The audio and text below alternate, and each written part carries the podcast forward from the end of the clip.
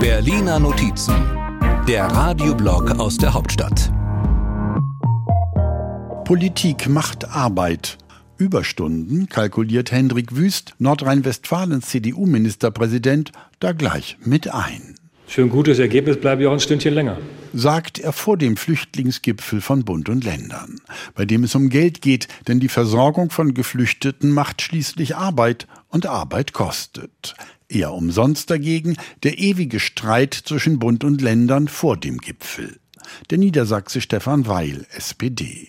Ich glaube nicht, dass die Diskussion im Vorfeld von uns als stilbildend empfunden wird. Stilbildend dagegen die Verpflegung während des Treffens, Buletten und Wiener Würstchen. Ein Arbeitstreffen im Bundeskanzleramt ist eben keine Vergnügungsreise. Für Olaf Scholz sowieso nicht. Dafür will er hinterher, wie immer, alles schon vorher gewusst haben. Ich hatte ein bisschen darauf gehofft, dass es so in dieser Richtung ausfällt und es ist so gekommen. Insofern sehen Sie mich da ganz zufrieden mit dem Ergebnis. Und das sieht vor, dass der Bund eine Milliarde für die Flüchtlingsarbeit gibt und außerdem Arbeitsgruppen eine langfristige Finanzierung austüfteln sollen. Arbeit kommt wohl auch auf Deutschlands Heizungsbauer zu, und zwar so viel, dass die Wärmewende jetzt vielleicht sogar etwas später kommt.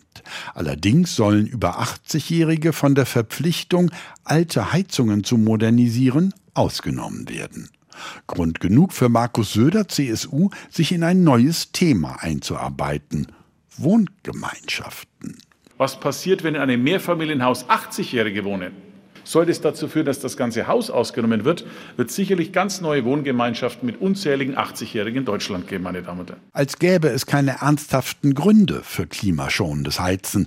Aber Denkarbeit ist ebenfalls Arbeit und deshalb unbeliebt manchmal auch im Ministerium von Bundeswirtschaftsminister Robert Habeck, Grüne. Schließlich hätte man wissen können, dass man Stellen nicht mit alten Bekannten besetzt. Zwar macht, bearbeitet Fehler, aber muss es denn gleich sowas sein? Wo war ich? Ach ja, bei der Arbeit. Wie Bundesfinanzminister Christian Lindner, FDP. So, was nun aber ist die Konsequenz aus den vorgelegten Zahlen?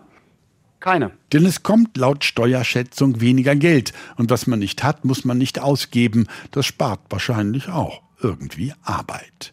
Nun ist man hartnäckigen Gerüchten zufolge im Südwesten der Republik ja besonders arbeitsam und jetzt auch ängstlich, weil die windigen Nordländer ihren Ökostrom zu teuer machen könnten.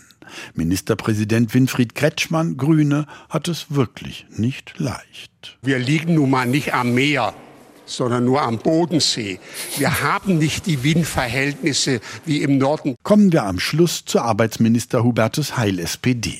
Der sagt nämlich zur Zukunft der Arbeitswelt trotz Digitalisierung und Klimaschutz dies. Nach allem, was wir wissen, wird uns die Arbeit nicht ausgehen. Und das ist vielleicht ja auch ganz gut. Nur jetzt, am Wochenende, da sagt, wer mag, die Arbeit kann mich mal. Die Berliner Notizen. Immer sonntags hier bei MDR aktuell. Und immer auch als Podcast. Überall da, wo es Podcasts gibt.